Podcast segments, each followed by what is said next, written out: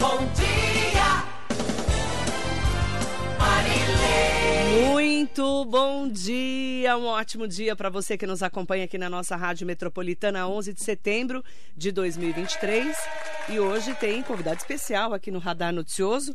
Rodrigo Gambale, deputado federal, ele que é do Podemos, presidente estadual do Podemos, falando dos assuntos em destaque de Brasília e da região do Alto Tietê. Bom dia, deputado, é um prazer recebê-lo. Prazer é meu, Marilei. Bom dia mais uma vez a toda a equipe técnica aqui da Metropolitana, Marilei, a todos da rádio e principalmente aqueles que nos ouvem e nos assistem ao vivo agora no programa ou depois gravado durante o dia. Como é que está a sua vida nessa presidência do Podemos aí, tocando em Brasília? Porque eu sei que você está viajando muito, né, deputado? Sábado passado eu estive na região ali de Botucatu, nós tivemos contato com mais de 30 cidades do entorno, fizemos um evento, fiz alguns atendimentos na cidade e eu, inclusive, estava comentando contigo agora, né, antes de entrar no ar. É, hoje eu estou voltando para lá, vou atender lá em Ferraz, é, a gente marcou algumas reuniões, por volta das duas, três horas vou para Botucatu, estou fazendo uma reunião com os prefeitos ali do entorno, que foi a minha segunda região de maior votação no estado, então a gente tem um trabalho bem focado ali, né? E aí devo chegar aqui em casa novamente por volta aí das duas, três horas da manhã e amanhã às oito, nove horas já estou embarcando para Brasília. Então tem sido bem corrido, o pouco tempo que a gente tem, é, eu estou aproveitando para cumprir com essas agendas e tá me dedicando bastante às cidades aí onde a gente tem projeto para as municipais, projeto municipal para as eleições, né, do ano que vem. Falando em eleições, a mini reforma está aí naquela discussão, né? Um ano antes praticamente das eleições, precisa ser votada até o comecinho agora de outubro, com muitas alterações. Como é que você está sentindo Brasília nesse momento? Então, a, até 10 dias atrás não se falava nisso. Então está se discutindo via imprensa, né? Que começaram a publicar, se eu não me engano, são 164 pontos de, alteração, de alterações em 13, em 13 tópicos ali de texto, né? Em 13 módulos da, da reforma. E tem, tem bastante alterações ali que, que mudam o rumo, né? Então, por exemplo, é, essa lei agora do 80 a 20 que o partido ele tinha que fazer no mínimo 80% né, do, uhum. do quociente eleitoral para ocupar as sobras de cadeira. Mas aí, se ele não batesse os 100%, a sobra de cadeira, o mais votado do partido que fosse assumir essa vaga teria que ter 20% dos votos. E é difícil você ter 20%, 20 dos votos, né? É... E aí eles estão fazendo uma alteração para isso, até porque isso está sendo é, discussão de uma ADIM, que, que é uma ação de inconstitucionalidade é, interposta aí pelo, pelo Podemos, pelo PSB e tem mais um partido também que eu não me recordo que eles estão discutindo o que, por exemplo, alguma, alguns estados brasileiros eles é, entregaram sobra para quem fez o quociente eleitoral, mas que não fez os 10% necessário. E aí os partidos estão discutindo, pô, mas por que, que a vaga não fica para quem teve melhor média? Uhum. Já que ninguém atendeu é, os 10% e o quociente, e nem os 80 a 20 para quem não formou, que é, são números um tanto quanto complicados, mas imagina que existe uma lei que a, a lei fala ou ou mas aí ninguém atingiu nem o ou nem o outro ou, nem o, nem o X nem o Y. E aí como é que se div, divu, é, distribui as cadeiras? Você não pode diminuir a quantidade de deputados. Então, se eu não me engano, já está numa votação aí é, do, de três ministros do STF, tem três votos a zero a favor até da, da ação protocolada pelo Podemos. O ministro André Mendonça pediu vistas, né?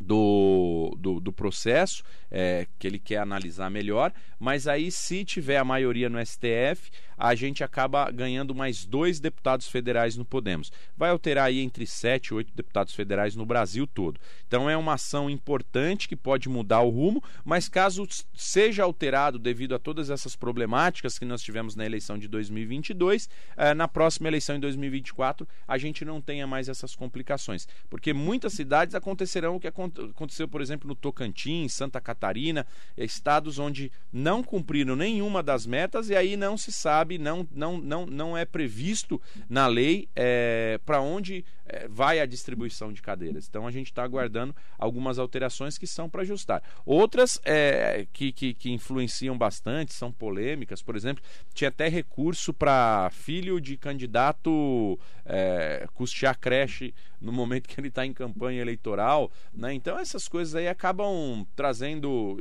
do próprio fundo eleitoral, utilização, essas, essas acabam trazendo problemáticas, discussões desnecessárias e trazem assim desconfiança na aprovação da lei, né? Porque acaba tendo mudanças é, que são, sabe, é, não são populares, é, são contra a, a visão do povo. Financiamento de campanha, você acha que vai ter alguma mudança? Tem, tem, tem, algum, tem algumas é, situações de alterações é, de financiamento. Eu, eu ainda não consegui detalhá-las. Uhum. Eu li superficialmente numa matéria da Folha de São Paulo, é, vendo sobre esses tópicos, né? Mas onde mais terá alteração, por exemplo, tem, tem isso do fundo partidário para creche, tem uma alteração do valor da cota do negro, que vai para 20%. Sim. Então fica ali uma parte da mulher, uma parte do negro, aumentando mais é, as cotas obrigatórias de, de, de desembolso para fundo partidário. Uhum. Então tem algumas alterações sim é, em relação a isso. Tem, tem, tem algumas, uh, algumas leis que favorecem mais ainda a candidatura feminina, e isso é muito importante no nosso Brasil, até porque a mulher ela é maioria da sociedade e ela é uma minoria, ela está entre 16, aproximadamente 15, 16% de espaço dentro dos mandatos públicos, né? dentro do, do, dos cargos eletivos. Então é importante que a gente faça realmente esse é, investimento maior em mulheres para que a gente tenha uma ocupação e até uma procura maior pela mulher é, concorrendo aos cargos públicos. Como que você analisa essa votação? O Podemos vai votar em bloco? em relação à mini reforma? A gente precisa ver porque é, o que, que acaba acontecendo de reformas principalmente políticas. É, tem interesses locais né, de estados, tem alterações que ficam mais interessantes para alguns deputados, uhum. outra para outros. Então é muito difícil dizer. Provavelmente deve ter uma liberação, até porque não tem interesse de um lado e de outro. São uhum. interesses particulares de entendimento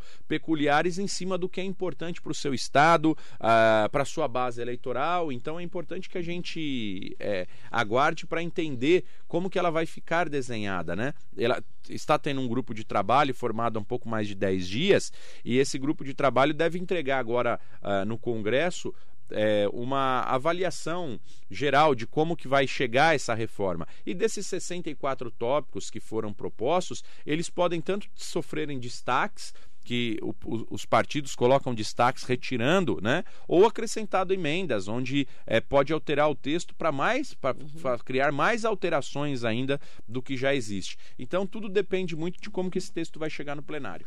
Deputado Rodrigo Gambale, como é que você está enxergando o Brasil hoje na administração do Lula?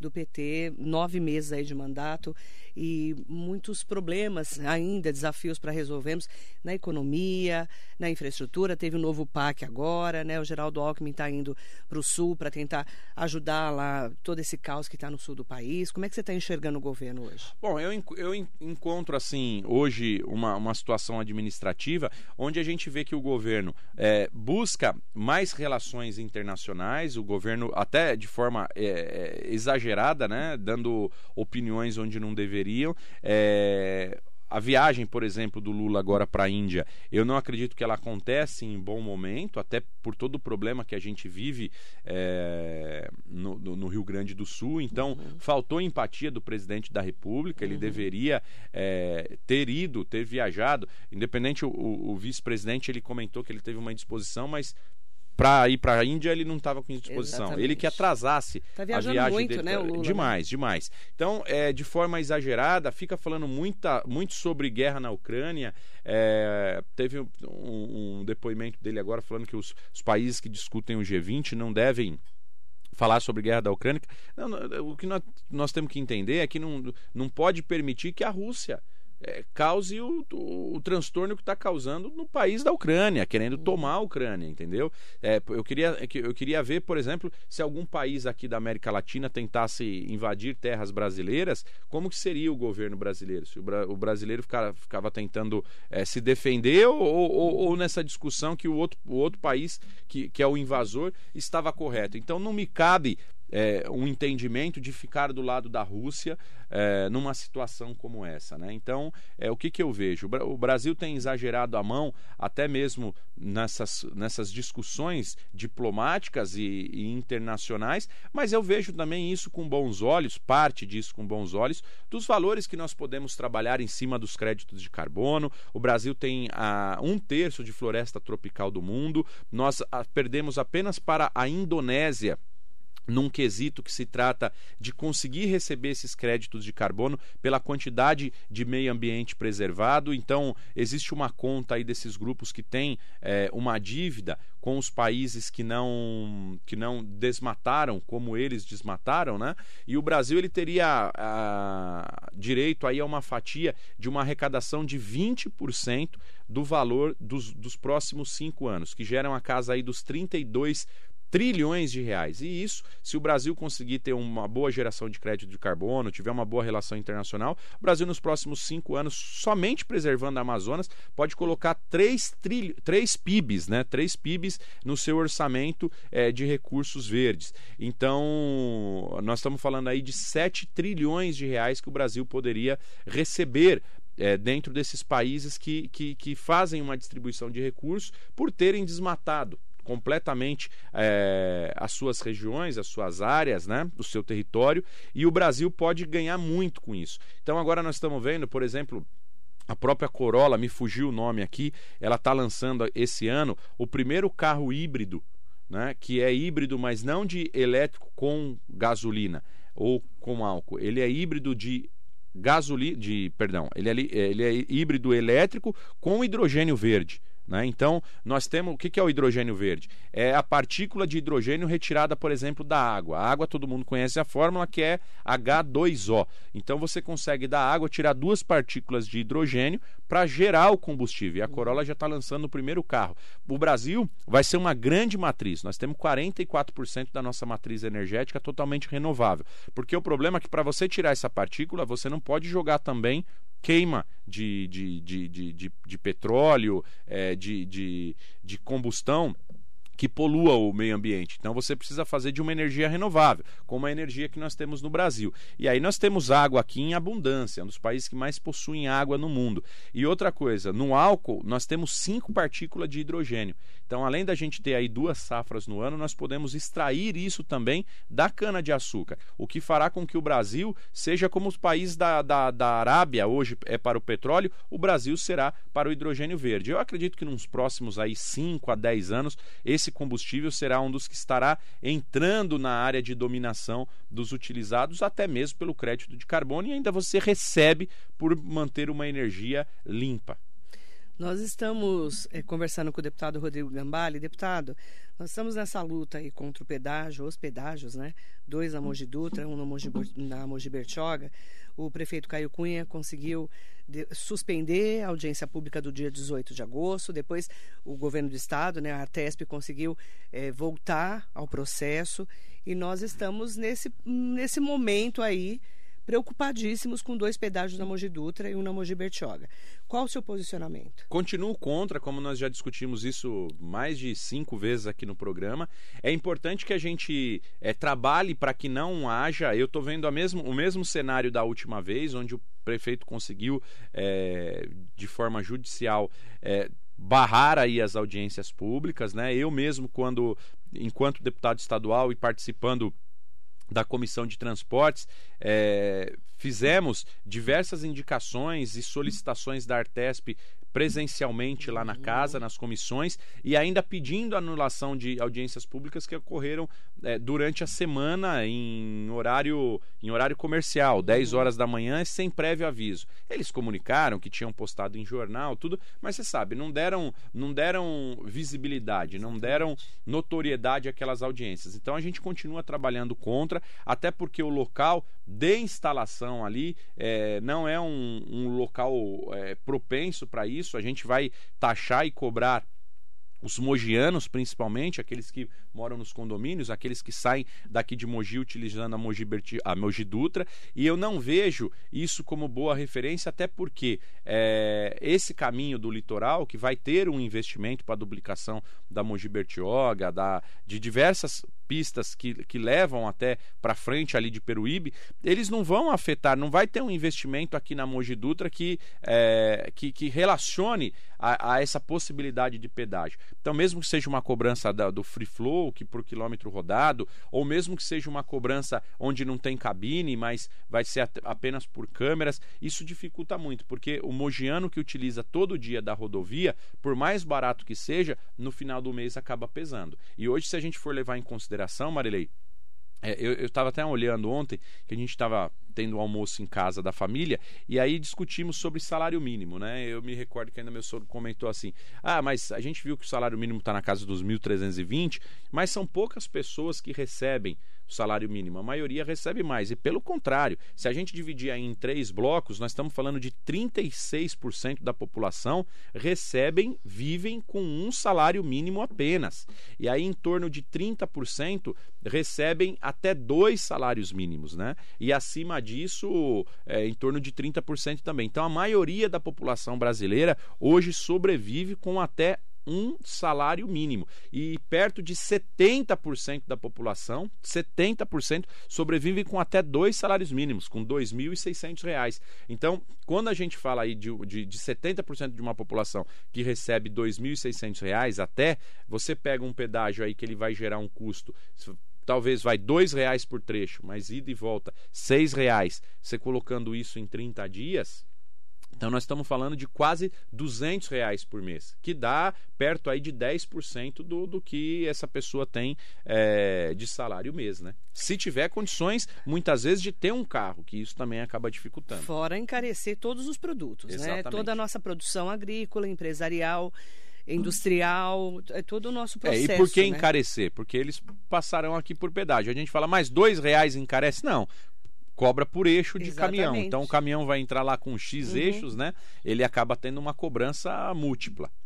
O prefeito Caio Cunha teve uma declaração polêmica aqui no dia 1 de setembro, dia do aniversário de Mogi, falando que na Mogi Bertioga, né, com a justificativa de fazer realmente obras eh, de infraestrutura, seria mais viável lá já no retão da Mogi Bertioga. Qual é a sua análise? Eu falei isso também na, no outro programa. Até que você me perguntou, até questionou duas vezes. Mas na Mogi Bertioga é favorável? O que, que acontece, Marilei? A gente já viu, por exemplo, São Paulo tem, tem pistas pedagiadas. É difícil até de entender, né? De aceitar isso que a gente está falando.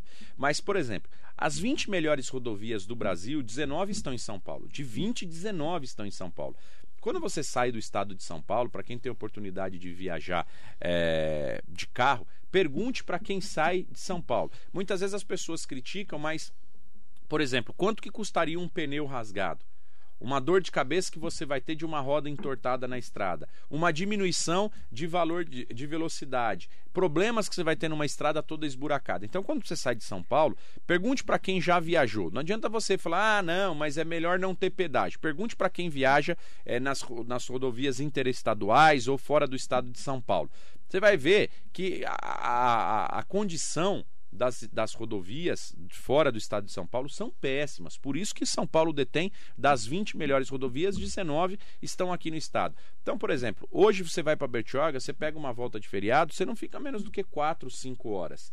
É, o que, que eu acabo enxergando com bons olhos? Que com um investimento feito e uma cobrança adequada, por exemplo, de quilômetro percorrido, que é isso que deveria de acontecer Hoje, nós vamos falar aqui sobre Mogi. Por exemplo, a pessoa sai dali da, da Marginal. Aí ela vai ser cobrada na rodovia Ayrton Senna. Então, todo mundo que entrou antes, todo mundo que entrou ali em São Miguel Paulista, que entrou em Guarulhos, que entrou em Itaquá, usou a rodovia e não paga. E aí eles cobram pela depreciação da rodovia inteira. Quem que acaba pagando? Quem vai para o Vale e quem vem para Mogi, porque passa pelo pedágio de Itaquá. Então, por exemplo, essa cobrança por quilômetro quadrado é o que deveria de acontecer.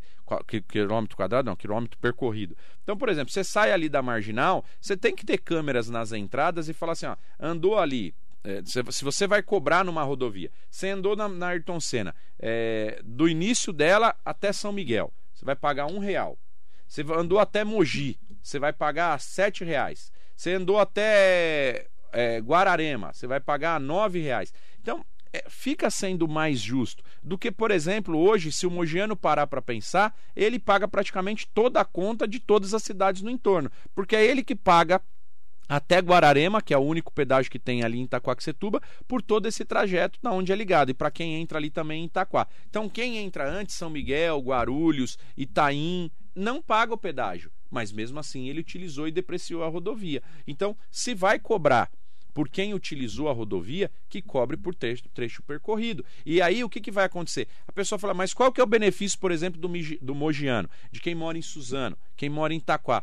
automaticamente o pedágio hoje, se ele cobra ali cinco reais, sete reais, ele vai cair porque ele vai ser melhor distribuído para todos na concorrência pública e no, na, na, na, concessão da rodovia. Ela é, ele é feito esse rateio. Então quem está pagando 7, quem está pagando 5, vai passar a pagar 3. E aí todo mundo paga um pouquinho, né? Só que paga por por, por trecho percorrido e, e não fica pesado para ninguém. Agora você pega as rodovias aqui, por exemplo, de São Paulo, você vai aqui na Castelo Branco, você pega pedágio de 20 reais, você vai descer aqui para Santos, para Guarujá, você pega ali na, na Imigrantes, 25 reais, 30 reais o pedágio. Então, assim, é um absurdo, né? É um absurdo. Faz tempo que eu não pego o caminho ali do litoral, mas acho que a última vez que eu fui tá na casa dos 25, 30 reais. É um valor muito alto para você pagar de pedágio. Mas a Mogi Bertioga você eu é acredito, a favor? Depende. Se, se tiver um grande investimento, se tiver duplicação, colocar ali três vias, você acabar com o problema de trânsito, colocar é, rodovias seguras, é, com, com fiscalização, com com qualidade no asfalto, eu, eu sou a favor de cobrar, desde que haja o investimento. Porque não adianta falar para o Estado: olha, o Estado vai ter que fazer a rodovia, o Estado tem que investir, aí vai ficar assim daí para pior. Mas a Mogi Dutra você. Totalmente, totalmente conta, porque não tem lógica. É, por exemplo, Marilei, eu só acho que a concessão tem que ser feita baseada na falta de investimento que existe para o local. Então, vai fazer o que na Mogi Dutra? Quando você vê a Mogi Dutra engarrafada? Você não vê problema na Mogi Dutra. Agora, eu acho um absurdo você ter que passar por dentro da cidade de Mogi das Cruzes para ir para Riviera, por exemplo, que hoje eu não tenho dados, mas deve ser a, a, a Riviera, a Bertioga, do, dos paulistas aqui, deve ser é, os que mais acessam o litoral mais próximo de São Paulo é aqui perto de, de, de, Riviera, de Bertioga. Então eles utilizam muito a rodovia e utilizam muito a passagem por dentro de Mogi das Cruzes. Então você concorda com o prefeito Caio Cunha? Concordo. E eu falo isso desde sempre. Se tá. for ter investimento, se for ter um investimento de 3 bilhões, como está proposto, é, eu, vejo, eu vejo uma certa lógica. Agora, sou totalmente contra na Mogi Dutra. Isso eu não sou favorável. Deputado, nós temos aí amanhã, às 10 da manhã, uma sabatina do deputado federal Marco Bertaioli, que é do PSD, para que ele seja escolhido. Já está praticamente, né? Tudo certo, né? Segundo as pessoas é, comentam, já é só um trâmite, né? Ele vai ser sabatinado para poder ser escolhido como novo conselheiro do Tribunal de Contas do Estado de São Paulo deputado federal Marco Bertoli, que todo mundo conhece, mais de 30 anos aí de vida pública, e que com a ida dele, saindo, saindo da política partidária, muda a correlação de forças, inclusive não só em Mogi, mas na região do Alto Tietê. Como que você está vendo essa indicação e a escolha dele? Bom, falei no último programa aqui que o Bertaioli ele tem capacidade, competência técnica, é política para ser aquilo que ele quiser. Então, é, eu via com bons olhos sempre, né? Porque eu sei que ele é uma pessoa dedicada, uma pessoa que entende a relação é, até de Tribunal de Contas com o município, até porque foi prefeito, e o Tribunal de Contas, ele não tem que ser algo ah, punitivo, ele tem que ser é, algo que aconselhe mesmo para que os prefeitos não tomem medidas erradas e que consigam é, aprovar as suas contas. Então eu vejo é, quando a gente coloca um, um político, é, um administrador é, do currículo do Bertaioli, a gente vai ter alguém muito capacitado lá. A escolha dele foi feita de uma escolha de, com, com grande maioria, teve 62 assinaturas a favor do seu nome, de 94 deputados estaduais que nós temos na Assembleia Legislativa. Eu tenho certeza que na sabatina amanhã ele vai tirar de letra na Assembleia Legislativa e vai conseguir é, se destacar bastante nessa sua gestão. Né? Então o Bertaioli ele tem uma grande competência e grande capacidade. E é claro, com a saída dele do meio político, ele deixa um grande vácuo, até porque ele tem uma votação recorde na cidade de Mogi das Cruzes, teve talvez até aprovações recordes, eu não posso dizer isso com certeza porque eu não tenho esses dados, mas pelo que a gente vê da sua popularidade em relação à sua gestão administrativa, ao seu mandato, ele veio no primeiro mandato com 60 mil votos em Mogi das Cruzes, subiu aí para 80 mil votos nessa eleição e quase 160 mil votos no total. Então dá para ver a ascensão política dele, o trabalho que ele desempenha. É, Abre-se sim é, um grande vácuo e eu sempre falei, no dia que, ele, que, eu, que eu vi o resultado dele, eu estava voltando de Brasília na quinta-feira, é, quinta-feira não, na quarta-feira, porque essa semana foi, foi diferenciada devido ao feriado. É, entrei em contato com ele, conversamos, dei os parabéns para ele, que ele tenha um grande mandato, que pode contar comigo se eu puder fazer algo aí para somar, mas ele é um grande exemplo de, de legislador, de executivo, e o que eu puder, puder estar perto ou poder ter, até, até brinquei quando, quando a gente se falou, ele tinha me dado, ele tinha me ligado, mandei mensagem para ele, falei, já me ligou para dar o primeiro conselho, né, conselheiro?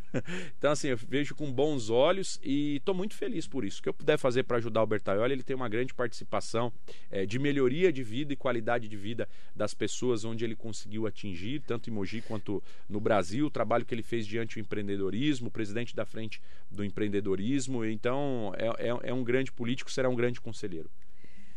Olhando, você é mogiano, né? A gente sabe disso, embora de Ferraz de Vasconcelos, né? Olhando a política, é, o prefeito Caio Cunha é do seu partido Podemos, olhando a política partidária para o ano que vem, saindo Bertaioli né, desse roteiro de ser candidato a prefeito ou apoiar alguém efetivamente, porque ele não vai poder subir no palanque, nem fazer nenhuma gravação para falar que apoia alguém. Como que você vê a correlação de forças para a eleição do ano que vem para o Caio Cunha, que é o seu parceiro de partido, prefeito? Eu tive com o Caio agora no domingo, né? E conversei por uns 20, 30 minutos com ele. Tô vendo ele com bastante firmeza, tô vendo ele bem. No domingo, não agora, no, no, no passado, não nesse do feriado. Você foi na festa? Eu né? fui lá no, no, show do Roupa Nova, né? No, no último dia, no domingo. Aniversário de Mogi aniversário de Mogi. Então, é, tive a oportunidade de estar lá com ele, conversamos um pouco referente a isso, até porque estava com um som alto lá, não dava para conversar é, de forma mais tranquila, mas estou vendo o Caio é, bem seguro do trabalho que está fazendo, tem sentido que o mandato tem melhorado é, a cada dia e tem se, tem se colocado de forma bem positiva para a reeleição. Né? Então, eu acredito muito no trabalho dele. É, se tem um político que a gente pode falar aqui de Mogi que tem história de superação é ele, né? Começou como vereador, o menos votado, na outra eleição mais votado, veio para deputado estadual, teve uma, uma votação muito expressiva e depois ganhou é, contra tudo e contra todos a eleição em Mogi das Cruzes. Então, o Caio tem uma história de superação, ele tira coelhos da cartola aí, até pelo, pela sua vontade de trabalhar, e eu tenho certeza que é um grande candidato para a cidade e vai, vai, vai vir para a reeleição e como favorito vai acabar ganhando a reeleição. Para cidades da região, já vou para Ferraz. Nós temos o Carlos Chinchila, que é o prefeito pré-candidato à reeleição do Podemos. Como é que você está vendo? Porque são três aqui na região do Alto Tietê que são do Podemos, né? Como é que você está vendo o lá? Caio, a Priscila e o Chinchila. Eu estou vendo assim, Santa Isabel tem ajudado agora, vou cadastrar uma, uma, boa quantidade de recursos no final do ano. Já me comprometi com o prefeito. O prefeito esteve lá em Brasília comigo já pela terceira vez, desde o início do mandato. Eu sou um grande parceiro dele e eu quero que melhore ainda mais. É claro, é, até você acertar ali a máquina, né? Então eu acho que já está indo para o ano final, mas eles têm bastante coisa para entregar. É, fizeram uma grande operação de tapa-buraco, tem melhorado a saúde, é, adequado iluminação pública e limpeza, tem feito alguns trabalhos é, é, pontuais na área rural. Então eu estou vendo com bons olhos. É, a Câmara é, tem, tem, tem favorecido o trabalho dele lá, ele tem feito boas parcerias. E vem para a reeleição também. Eleição é sempre uma caixinha de surpresa, mas é o meu favorito ali para vencer as eleições em Santa Isabel. Tirando Ferraz de Vasconcelos, alguma outra cidade Podemos estar forte também? Salesópolis, o Rodolfo ficou em segundo lugar, né? Marcondes. É, o Rodolfo Marcondes. Eu acredito que para essa eleição ele venha com muito potencial de vitória. E é um candidato que eu apoio fortemente. O, o Reinaldo Júnior em Biritiba Mirim. O Inho tem feito um grande trabalho lá em Biritiba, então vem para a reeleição. Vai ser algo difícil para o Reinaldo, porque reeleição sempre é mais difícil, né? Mas tem é, uma grande chance também. A Priscila vindo pela reeleição pelo próprio Podemos. Então tem muita coisa aqui para acontecer na nossa região. Itaquaquecetuba ainda a gente está vendo qual, qual será o melhor formato é, de trabalho, né? Então ainda nós temos Itaquá, tem o Edson, o Edson que teve uma boa votação para deputado. Vereador? Isso, isso. Agora provavelmente ele deve estar tá saindo candidato a vereador na capital, né? Ele tem feito um grande trabalho São na Paulo capital. capital. São Paulo capital, na o causa Santiago vai sair em Guarulhos. em Guarulhos. Pelo Tive com, PSD. tive com o Santiago, ele foi me visitar na semana retrasada também, lá em, em, em, em Brasília. Eu acredito que o Santiago saia pelo PL, lá em Ele está Guarulhos. mudando de partido. É, então, vai, pra, vai para o PL, para Guarulhos. E o Edson da Paiol vai. para São Paulo pelo Podemos. Podemos mesmo. Isso, isso. Nós temos o Por que, que ele vai vice-prefeito. ser candidato em São Paulo? Porque ele, tem, ele teve uma votação expressiva em São Paulo, fez 6 mil votos. É claro que é, é uma eleição para deputado e uma eleição para vereador é bem diferente. Então ele está fazendo um trabalho ali é, canalizando um eleitorado em, em, na região da zona leste de São Paulo. Ele já tem duas clínicas ali, uma em São Miguel e uma em Hermelino Matarazzo. Tem atendido bastante dentro da causa animal. Tem um vácuo na causa animal também na capital paulista. Então eu acredito que ele possa ocupar bem esse espaço. E o Edson tem ali mais de um milhão de seguidores e desse um milhão de seguidores aí boa parte está estão na capital paulista, né? Desses seguidores. Então o Edson tem feito um trabalho e eu tenho visto a cada dia que passa uma maior chance de vitória dele. Então no começo, né, quando a gente inicia, o trabalho é, ele, ele sempre é um pouco mais fraco, mas aí conforme você vai crescendo, você vai trazendo novos apoiadores. Nós fizemos alguns ajustes, estamos fazendo alguns ajustes é, com, com grandes lideranças políticas. Já tem dois candidatos, ex-candidatos que fizeram aí na casa de 10 mil votos na capital, que já prestaram apoio para ele, estão prestando apoio para ele, para se juntar. Então a gente está juntando, unindo uma, algumas lideranças, uma força boa ali em torno do nome do Edson da Paiol, e eu acredito que hoje ele está crescendo, se desenvolvendo cada vez mais na, na região da Zona Leste e tem, vai disputar com chance. São Paulo, capital, por exemplo, Marilei, apesar de você ter uma concorrência maior, porque tem muitos candidatos, mas ali hoje no Podemos, por exemplo, com 19, 17 mil votos, estava eleito.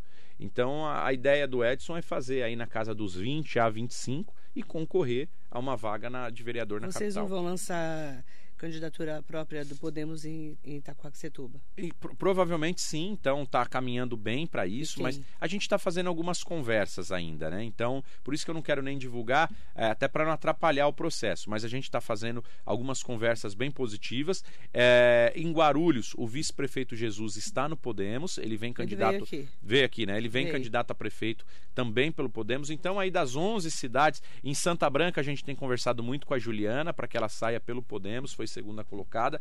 Então, assim, na região aqui do Alto Tietê, no entorno. Suzana, a gente tem feito um trabalho também de lançamento de candidatura. Quem? E tem conversa, tem boas conversas ali. E o Lisandro? Vai fazer o que adiantado. com o Lisandro? O Lisandro, eu Vamos contar falei- do Lisandro. O Lisandro, Vamos lá. eu Um garim- falei- Já que você gosta de causa animal, né? Ah, se Que o que tá eu rolando sempre lá? falei para ele escolher aquilo que ele se achar é, de melhor condição. É. E aonde ele for, eu vou estar apoiando. Hoje ele está no gabinete fazendo um trabalho é, nosso, entregou ali 3.500 votos dentro da cidade de Suzano, uma grande votação para nós, juntamente com o Max, a Carminha que nos ajudou também. Então, o que, que eu quero ver em Suzano? Eu- o, o cenário ainda ali está muito, tá muito nebuloso, né? Números que a gente vê, o Marcelo Cândido bem colocado, o, Pode o- ser candidato? eu acredito que sim, eu acredito que sim. É, e, a- a- acredito como praticamente tenho certeza, que eu não vi. o- eu- eu- a gente não, não pode garantir nada até lá, né? De candidatura nenhuma, porque tudo pode acontecer até a eleição. Mas é um candidato com muita força, deixou uma grande história e um grande legado na cidade, ajudou muito na, na eleição do próprio prefeito que lá está, eh, saiu muito à rua com ele no primeiro mandato, né? Então, eu sei que o Marcelo tem grande força e a gente tem feito um trabalho ali no Podemos que pode ser um fator determinante para a eleição do ano que vem. Então, é o que a gente tem trabalhado ali na cidade de Suzano também. E Poá. Poá nós vamos com o Pernoca, né? É, ia falar de Poá agora. É o nosso candidato. O Pernoca tem subido bastante ali é, na aceitação para candidato a prefeito. Vem firme e forte na candidatura a prefeito. É um nome que Você está acompanha a administração da Márcia Bin? acompanho, eu, tô com dificuldade até de acompanhar de Ferraz, né? Mas acompanho é, por passar ali na cidade, né? Então, é, a Márcia tem um grande desafio pela frente, até a perda de arrecadação, todos os problemas que foram deixados ali no município de Poá, é uma grande dificuldade, mas eu acredito, assim, que, que vai ser uma candidata também que estará nessa disputa né, para a reeleição, mas é, eu vejo o Pernoca com bons olhos e acredito que ele tem uma, uma boa chance aí de vitória se, se encaixar um bom discurso, continuar o trabalho como está sendo feito. Ele vem subindo bem é, na aceitação popular e, e até na credibilidade do, do, do nome. Comentei para ele semana passada, falei, Pernoca, por exemplo, nós estamos em setembro agora. Quem era a Priscila em setembro? Um ano antes da eleição. Ela estava começando a engatinhar, começando o programa na rádio no mês de setembro. Então, até a eleição, muita coisa pode acontecer. E você já está muito bem pontuado aqui, pelo que a gente vê. Não pode ficar falando sobre resultado de, de, pesquisa, porque as pesquisas não são registradas, né? Mas eu tenho visto um grande crescimento do Pernoca lá na cidade. E Poá tem uma. A política de Poá é diferente. É, eu que cubro Poá há muitos anos, cobri desde Eduardão, lá atrás, né? É muito diferente a política de Poá, porque Poá, a, a população é muito politizada, é interessante, né? É. Não sei se é porque ela é pequena, é, o núcleo ali é muito politizado. E o que a gente tem visto ali que tem o Saulo Souza, sim, sim, sim. o Jean Lopes quer voltar, a Flávia Verdugo quer ser a candidata do PL, vê o Pernoca também né, nessa movimentação. Vai ser uma eleição bem, bem disputada. Vai ser, vai ser intrigante. Vai ser ótima, vai ser ótima essa eleição. Aguardem, Poá, gente. E Guararema, podemos como é que tá? Podemos. Quem me ajudou lá em Guararema foi o Toninho, né? E conversei bastante com ele. Toninho é um ex-vereador, saiu candidato a prefeito agora na eleição. Uhum. O partido fica à disposição dele para o que tá. ele bem entender, né? Então, eu estou aguardando também saber do posicionamento se dele. ele vai apoiar o Zé, o reeleição. É, ver o que, que ele vai fazer, se ele vai montar, se lançar como vereador, candidato a prefeito, o que o Toninho quiser, a gente vai estar tá trabalhando junto a ele. Certo. E vamos para Ferraz, né? A cidade da sua irmã Priscila Gambale que, como a gente já falou várias vezes aqui, no começo a gente falava assim: imagina, como é que ele vai eleger aquela irmã dele? Ninguém nem conhece. Como é que está hoje o mandato da Priscila na sua análise? A Priscila está melhor do que eu, assim, popularmente, porque ela é uma pessoa muito ativa lá na cidade, está sempre nas ruas, é, tem entregue muitas obras. Agora ela conseguiu passar um valor de empréstimo na Câmara de 62 milhões de reais, que virá para para conseguir coroar aí esse mandato, entregando muitas obras e completando praticamente todas as suas propostas de plano de governo. Né? A cidade está com, com ranking A é, de bom pagador, apesar de todas as dívidas que tem, ser a cidade que eu não vi até hoje. Em São Paulo, com certeza, mas não vi nível Brasil com o valor de, de dívida que tem é, que recebeu dos ex-prefeitos para o que arrecada. A gente fez um levantamento há 20 dias atrás. Os ex-prefeitos deixaram quase 700 milhões de reais em dívida. E a Priscila, sete, quase 700, não, mais de 700, colocando o que vai entrar desde agora. Qual que é, prefeito? Da época, desde a época do, do desde a época de 2005. E Jorge são, Absanra. são muitos convênios. Jorge Absanra, depois veio Filó, Filó o Isidro. O Zé, aí, aí, veio o Zé Biruta. O Zé Biruta não deixou nenhum restos a pagar. As obras que ele, que ele tinha, quando ele passa para a Priscila, é, o mandato que a Priscila assume, ele deixa 12 milhões de obras a serem terminadas, né? Só que desses 12 milhões ele deixa em caixa 12 milhões cravado, é o que tinha em caixa, 12 milhões para aquilo que ela é, para aquilo que ele deixou de obras a terminar, que era o pátio da prefeitura, alguns processos ali de, de iluminação pública, de, de contratos, é, de, de, obras terminadas para terminar, terminarem, por exemplo, do posto de saúde ali do, do Bela Vista, alguma, algumas, algumas obras que estavam estavam em, em- decorrer, né, em, em- em- trâmite, e aí ele deixou os valores no, no, no resto, deixou de resto a pagar, mas deixou como recurso também a pagar. E a Priscila assumiu, entregou essas obras, terminou essas obras, fez centenas de outras obras, né? E agora o que, que acontece? Algumas, alguns tax, que são termos de ajuste de conduta, prestado com serviços, com empresas que não eh, se comprometeram em concluí-los, como por exemplo o centro de convenções, né, a empresa para se livrar da multa, que aí a gente ia trabalhar no encerramento do convênio do centro de convenções, assumiu a obra sem nenhum custo para a prefeitura. Fez a obra ali três meses, parou, abandonou. E também eh, o próprio a própria praça ali do centro de convenções que precisa passar por uma reforma. Então a gente pegou alguns pontos, as casinhas, a Priscila deve assinar agora dia 15 o convênio no governo do estado, está pronto lá o convênio em mãos dela, ela deve anunciar aí nessa semana ou na semana que vem é, um investimento de 15 milhões de reais do governo do estado, por isso que a gente acabou nem da parte do empréstimo canalizando recursos para lá, porque tinha uma conversa bem adiantada com o governo do governo é, entregar esse recurso. Provavelmente será assinado agora dia 15. Eles vão entregar também um pouco mais de 300 habitações, acho que são 323 no total, é, em Ferraz de Vasconcelos, de uma obra é, privada, mas o governo comprou perto de 320 apartamentos e vai entregar para aquelas pessoas é, de área de risco, que foi um outro projeto que a, que a prefeita fez. Então a gente está terminando diversas obras que ainda não foram entregues e entregando a- os serviços em outras. Então está terminando de mobiliar ali o CS2, terminando de mobiliar o posto de saúde da Vila Jamil, ah, terminando os equipamentos do centro de fisioterapia no Quêmio, para começar a fazer todos es- esses equipamentos rodarem, funcionarem de forma adequada. E sobre os questionamentos desse empréstimo de 62 milhões de reais para a cidade. Para que foi esse empréstimo e os questionamentos? Qual que é a resposta? Marilei, por exemplo, quando você vai fazer um empréstimo, você coloca ali os principais problemas que você tem para saná-los, né? Então, você não precisa nem apresentar um projeto ao banco, você fala da onde é a ideia que vai eh, ser utilizado. Então, por exemplo, nós temos ali acho que 3 milhões de reais para reforma de praça. Eu não sei os números de cabeça, tá? Mas em- é em torno disso.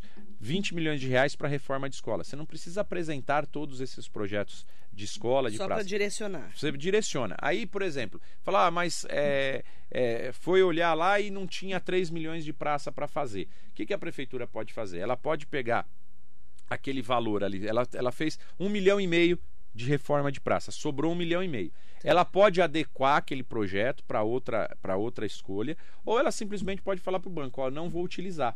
Eu utilizei um milhão e meio. É, é, é assim, ó, não é um empréstimo que você vai lá e faz, é, você aprovou o empréstimo, o banco deposita na sua conta. Não, é, é como se fosse um pré-aprovado. Você tá, Você vai fazendo e vai recebendo. isso, É você isso? vai recebendo, exatamente. Então você vai fazendo uma medição que chama da obra de acordo com como que ela está indo e o banco vai pagando aquilo. Então o banco vai pagando direcionado. Se você não utilizar 62 milhões, se utilizar 10, você não tem juros incidentes sobre esses 52.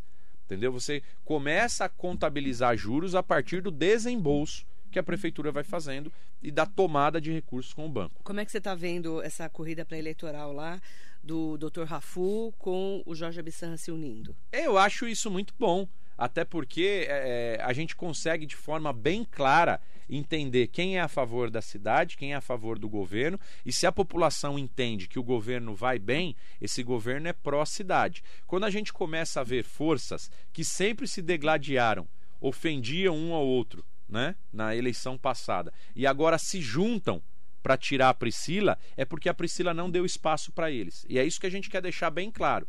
O nosso governo é muito independente deles. Eles são oposição ao governo. Então, quem acha que a cidade está bem, vai com o governo. Quem acha que a cidade está mal, que poderia estar melhor, que está ruim, que a Priscila não entrega um bom trabalho, e está olhando para trás e está olhando como que a Priscila está trabalhando em referência e em relação aos ex-prefeitos, aí tem a opção de ir com eles. Eu acho muito bom eles estarem unidos. Mas ela está bem. Tá bem, tranquilo. Tô, tô bem, com, tô bem tranquilo para a eleição dela. Tanto É? é? que eu nem, nem movo aqui, nem mexo o meu semblante. Você nem se mete lá. Não, não, eu tenho visto que ela está fazendo um trabalho bom. Marilei, por exemplo, Porque eu... falavam que você quer mandar em Ferraz. É, né? mas é... Você não tá mandando nem na tua vida. Eh, Nem na minha casa eu mando. Hoje quem eu tenho uma ordem de prioridade sobre comando da minha vida. Primeiro é a Eva, né? Que é sua filha. É minha filha. Depois a Juliana. Que é a mãe. Depois o povo, que aí é ele que me dá sequência para aquilo que eu vou fazer.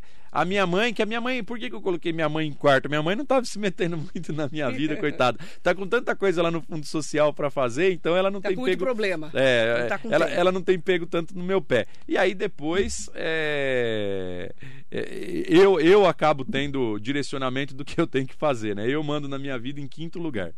Eu quero mandar um bom dia especial em nome do Eduardo Ota, vereador Eduardo Ota. Bom dia, Marilei, meu amigo Rodrigo Gambale. Mais uma semana de trabalho sério que dá resultados. Um forte abraço para você. Você, é, o Eduardo Ota, que é do Podemos. Sim. É, quantos vereadores tem do Podemos aqui? Nós o temos Edu, três. O, O, John, John Ross, Ross e o Maurino. e o Maurino. E você, por que, que você só fez com ele? o- Não, o, o, o- John Ross ele tem é, o pessoal da renovação carismática, tudo. Então acredito que ele ajudou os candidatos lá é, da igreja, né?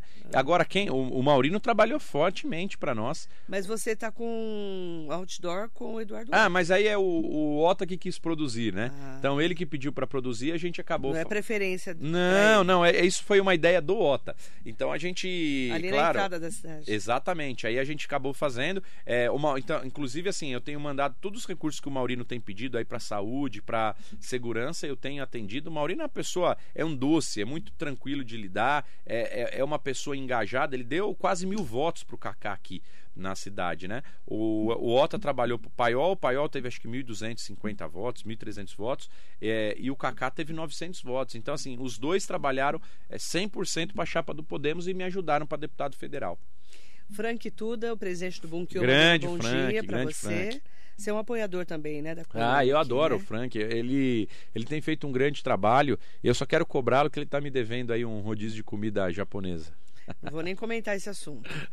Você esteve, inclusive, no lançamento do Akimatsuri desse ano. Sim, sim. É, é muito legal é quando a gente vê a organização deles no, no Akimatsuri. Na do ano passado, se eu não me engano, é, foi o Akimatsuri em abril. Quando foi em maio, já estava fazendo já É. o primeiro encontro. Esse está até atrasado, né? Esse- o lançamento foi no mês seguinte, se eu não me engano. Então, assim, o, o tamanho, o tamanho da organização que é e, e- e a antecipação que é para fazer um evento do porte da Kimatsuri. E é, e, é, e é um evento muito legal, é um evento que já se tornou estadual, ou melhor, interestadual. Porque vem gente de fora do estado de São Paulo. Esse ano recebeu mais de 125 mil pessoas. Então, assim, é, é importante ver o crescimento da Kimatsuri, o Daniel, o Frank, todo o pessoal da, da organização, né? Uhum. é que representa a cultura da colônia japonesa. E o Akimatsuri é uma coisa bem completa, Marilei. Ele tem tanto cultura eh, religiosa, porque antes da festa eh, tem toda aquela parte religiosa ali, lembrando dos ancestrais, eh, tem a parte cultural, então mostra muito da cultura japonesa, a parte de artes, eh, a parte gastronômica, além da Akimatsuri ser uma feira de empreendedorismo, de diversas grandes empresas eh, que expõem lá seus produtos. Então, assim, ali é um mundo de negócios, tanto financeiro quanto cultural. É muito legal o que se tornou a Akimatsuri e eu tenho certeza que só vai crescer ainda mais. A gente fez até um projeto de lei eu preciso passar para o Frank para que ele faça uns ajustes. Foi até bom eu lembrar, já está escrito, eu acabei acho que não mandando para ele. Para fazer a semana do Akimatsuri, ou a quinzena do Akimatsuri, é, em Mogi das Cruzes, mas ser aprovado em calendário nacional, lá em Brasília, né? Então isso eu acho que é, é, Reconhecimento nacional é um da reconhecimento nacional da festa. Você E falou a isso gente aprovando, a gente aprovando isso, é, fazer um evento de premiação para aquelas que, aqueles, aqueles organizadores que são mais engajados ali, talvez até lá em Brasília, lá no, no, no- no- fazer uma, uma sessão solene. Então eu acho que a Akimatsuri merece esse reconhecimento, merece esse trabalho, até pelo porte e tamanho que ela tem hoje em Mogi das Cruzes, na colônia japonesa, e toda a representatividade para o nosso estado e Brasil. O Bosco, presidente do Clube de Campo, está mandando um abraço para você. Quero estar mais com o Bosco aí, né? Eu, eu tenho ouvido falar muito bem dele. É, a retomada que ele deu no, no clube de campo, a quantidade de, de, de pessoas que agregaram ali estão satisfeitas hoje é, com a parte administrativa. O clube de campo tem crescido muito e eu tenho ouvido falar muito bem do Bosco. A gente precisa marcar algo juntos aí para estar tá se Ele é aproximando também. pré-candidato a prefeito de Mogi. Sim, isso é importante. Importante nós termos, termos bons quadros. Outsider. é, Mogi. Já ouviu essa e- história já? E, e hoje funciona bem isso, né, Marilei? Porque eu costumo dizer que a política é como relacionamento. O- por que, que você troca o seu relacionamento amoroso, né? Efetivo? Porque afetivo, porque você está insatisfeito com aquilo. Então, a política é igual. Você só vai trocar, você só vai renovar quando você está insatisfeito com aqueles que estão no comando. Então, quando você pega um candidato novo, é, a renovação, antigamente a reeleição era 90% da política. Hoje deve estar aí na casa dos 60%. Se você for fazer uma avaliação de, de, de renovação É. do executivo. Mudou então, esse- os candidatos novos aí que tem, que conseguem atingir uma camada eh, da sociedade assim ah, de, de conhecimento, de, de transmitir o trabalho que prestam, sempre tem grande chance de eleição. E o Bosco, com o seu trabalho administrativo em cima do clube, né, tá fazendo um feito eh, bem diferenciado. Eu tenho certeza que tem, tem boa chance de disputa de ser prefeito de Mogi, se não agora, num- num- numa vez próxima. Agradecer ao deputado federal Rodrigo Gambale. Obrigada pela entrevista, deputado. Obrigado, Marilei, mais uma vez. Estou à disposição da Metropolitana, aquilo que a gente puder fazer. E obrigado a todos que nos acompanharam até agora, batendo um papo aqui, falando sobre a agenda de Brasília, a agenda da região, as candidaturas aqui. Ano que vem tem eleições. E eu tenho visto que cada vez as eleições elas têm sido debatidas e discutidas antes, né, Marilei? É. Antigamente a gente falava eh, da discussão do debate ali nos últimos 30 dias, 15 dias. Hoje eles estão antecipando Verdade. muito as eleições. Então é normal, é normal, são tendências que acontecem e tem muita coisa para acontecer pela frente. Convidado para voltar, deputado. Obrigado, Marilei. Obrigada. Bom dia. Deputado Rodrigo Gambale, convidado especial de hoje aqui na Metropolitana. Muito bom dia para você.